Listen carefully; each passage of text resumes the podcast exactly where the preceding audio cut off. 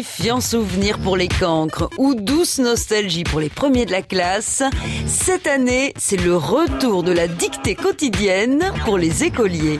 Faut conserver la langue française, je crois. C'est, euh, un, un grand patrimoine culturel. hein. Faut pas qu'elle sombre dans toutes ces réformes foireuses. Hein. 1830, l'année où on a eu l'orthographe sur le bout de la langue. Deux œufs et deux airs. À qui? Au maître, pardi. Tais-toi, fais gaffe à tes doigts. Et point final, mon pote, fais gaffe à ta note. Jusqu'au XVIIe siècle, les rares Français qui savent écrire le font à la façon SMS, c'est-à-dire comme ça se prononce.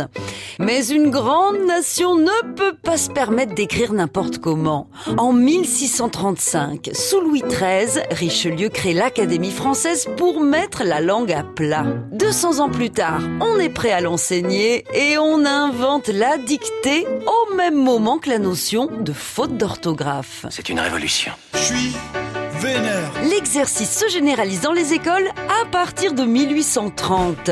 Mais la dictée ne se cantonne pas aux salles de classe. Elle ravit la cour de Napoléon III. Et plus les mots sont compliqués, mieux c'est. Qu'est-ce tu fous?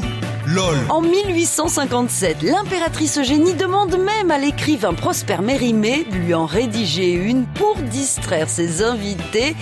Une sacrée fête en perspective. Attention LOL au pluriel. Ce soir-là, le bonnet d'âne est attribué à Napoléon III. Il aurait fait 75 fautes. La première dictée de Mac Pokora, la dictée qui met les points sur les Y. Sale temps pour les étourdis et les phobiques du stylo rouge, c'est le retour de la dictée quotidienne à l'école primaire. C'est une idée du ministre de l'Éducation nationale Jean-Michel Blanquer pour renouer avec l'excellence. Autant dire que la barre est haute. Cette année, il va donc falloir faire des progrès en orthographe sans faute. On n'arrête pas le progrès. Attention LOL au pluriel. À retrouver sur francebleu.fr.